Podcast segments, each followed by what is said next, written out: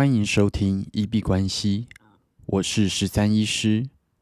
本集节目由 UniQ Camden 抗菌磁吸保护套赞助播出。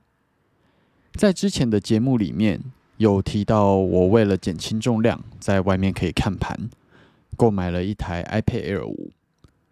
那我自己并不是裸机派，但是这次的 iPad Air 五，我很希望它能够维持一个类裸机的手感。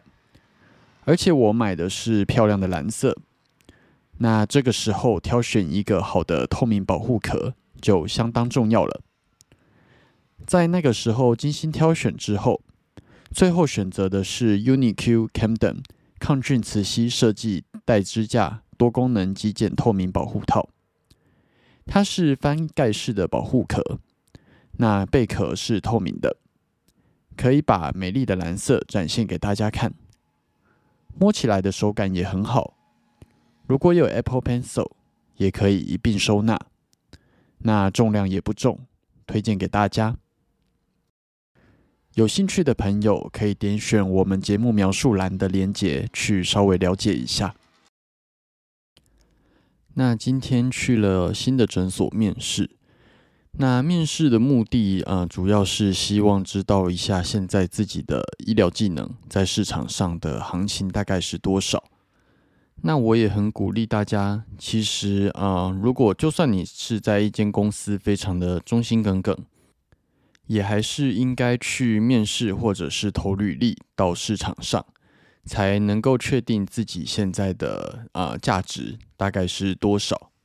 因为有时候可能你拥有的技术在同文层里面感觉是很稀有的，但是在外面的市场已经在叠价，那可能越来越没有人愿意聘雇这样子技术的人才。那无论这个时候是呃要精进自己，或者是转换跑道，我觉得会比较有一个警惕的作用。而且如果呃预防万一。如果真的在这间公司，呃，有什么意外发生，让你决定不想再继续待下去，那你也知道，在外面的市场还是有人要你的。那相对于，假如说是一个比较，呃，可能没有那么好的老板，一些比较不好的，呃，牢固关系来讲的话，那你就会知道自己是有筹码去离开这样子的环境。到一个更好的地方。那总而言之，就是还蛮鼓励大家随时要知道自己的价值，然后也要知道在市场上还有没有人要你这样子。但是要不要离开，我觉得是另外一回事。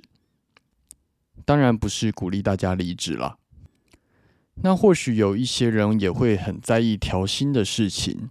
那我觉得在台湾的环境，我观察到的状况，你跳槽。导致薪水的增长，绝对比你待在同一间公司等待加薪要来得更快。以一间公司来讲，我觉得一年能够加你两到四趴的薪水，就已经是非常佛系。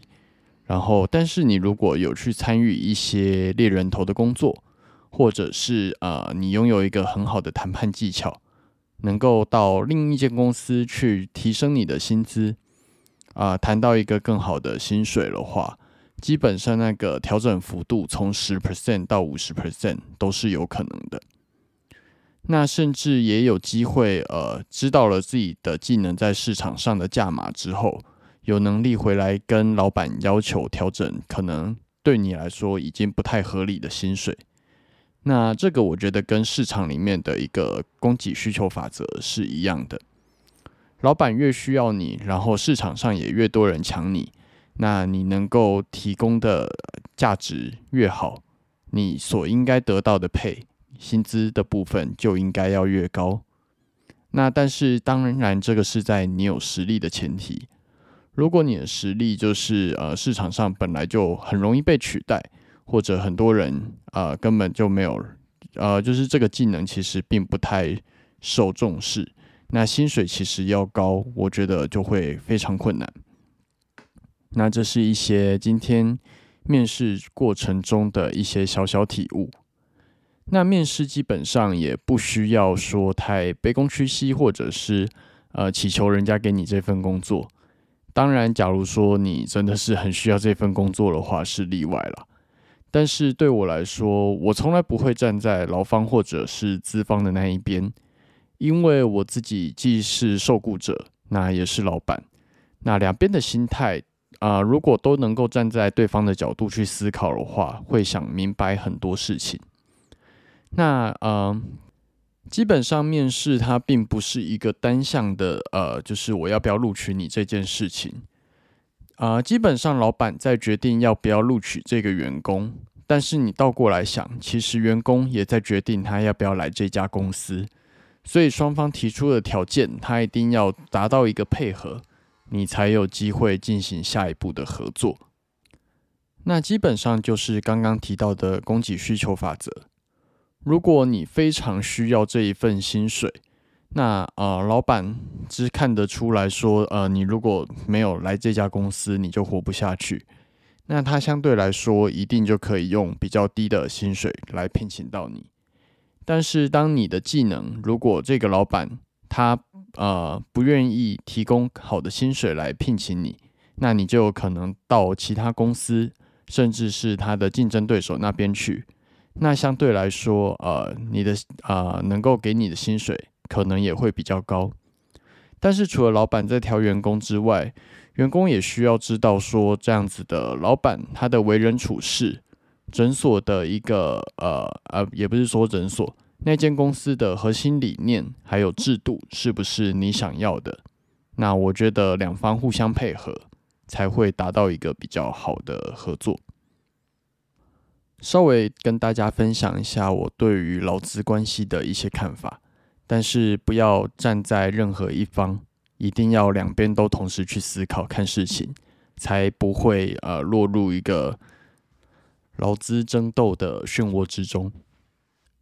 那也在这里祝福每一位创业者、老板都能够找到最适合你的员工，那每一位员工也可以找到最适合你的工作环境。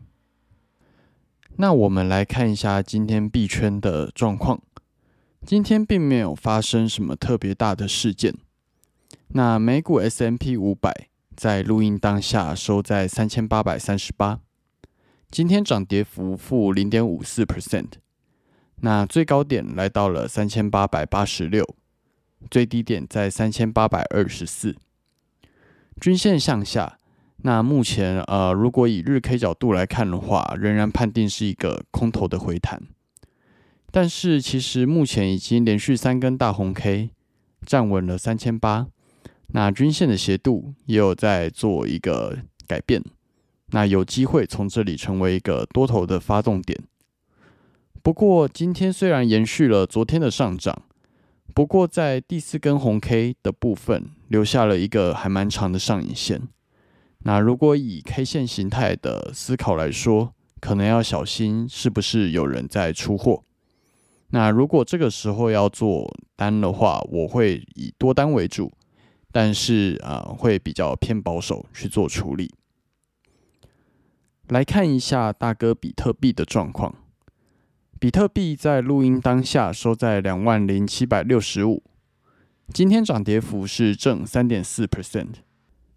那今天最高点来到了两万一千零三十，最低点在两万零四十一，日均线向下，但是延续昨天的趋势来说，斜率仍然逐渐走平。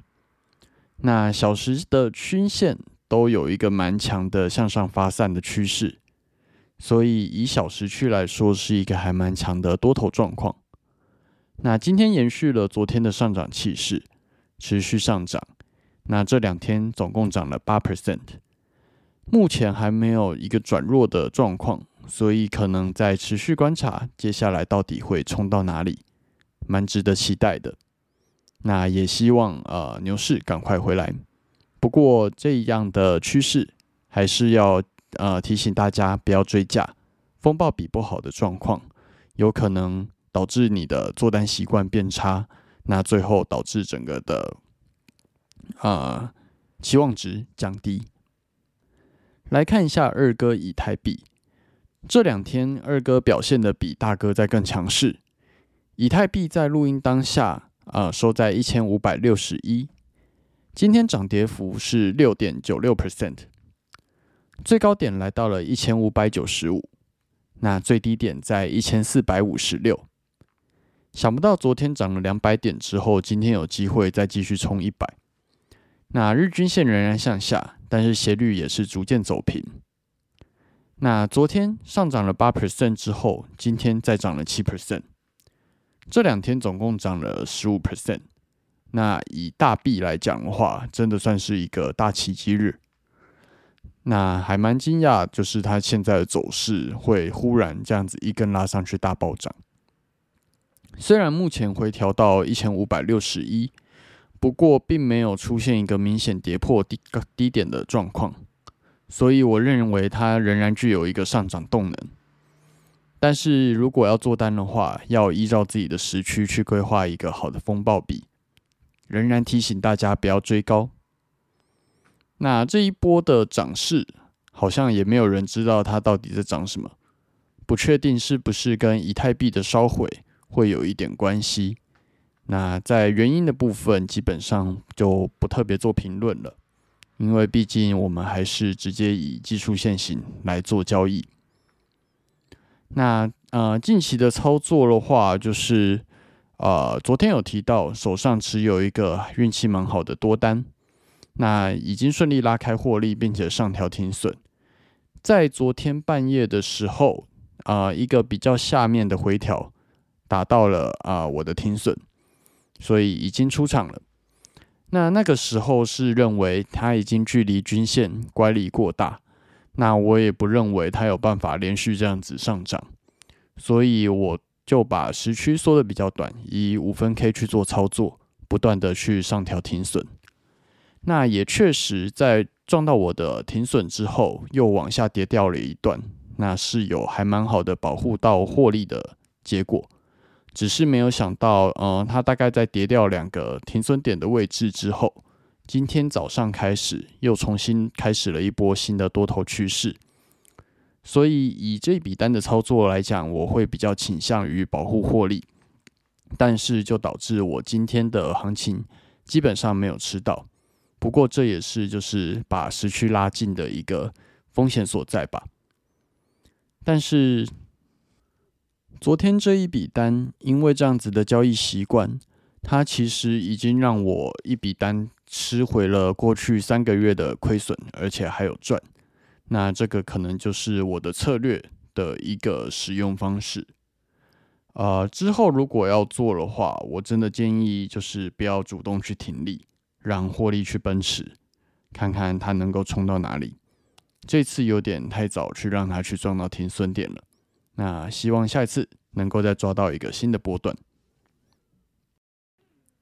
最后，我们进入 Q&A 的部分。我们的节目在 Apple Podcast 跟 First Story 上面都有开启文字留言跟语音信箱。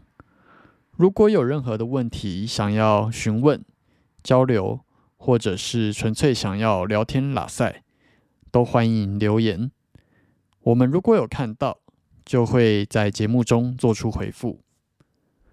那如果有厂商希望进行业务合作，都欢迎来信 crypto doctor 十三一小老鼠 Gmail.com crypto doctor 十三一小老鼠 Gmail.com。好，那我们这集节目就先到这边。最后提醒。以上节目内容都只属于个人市场观察分享，绝非投资建议。我只为自己的钱包负责。加密货币属于高风险交易，请谨慎小心。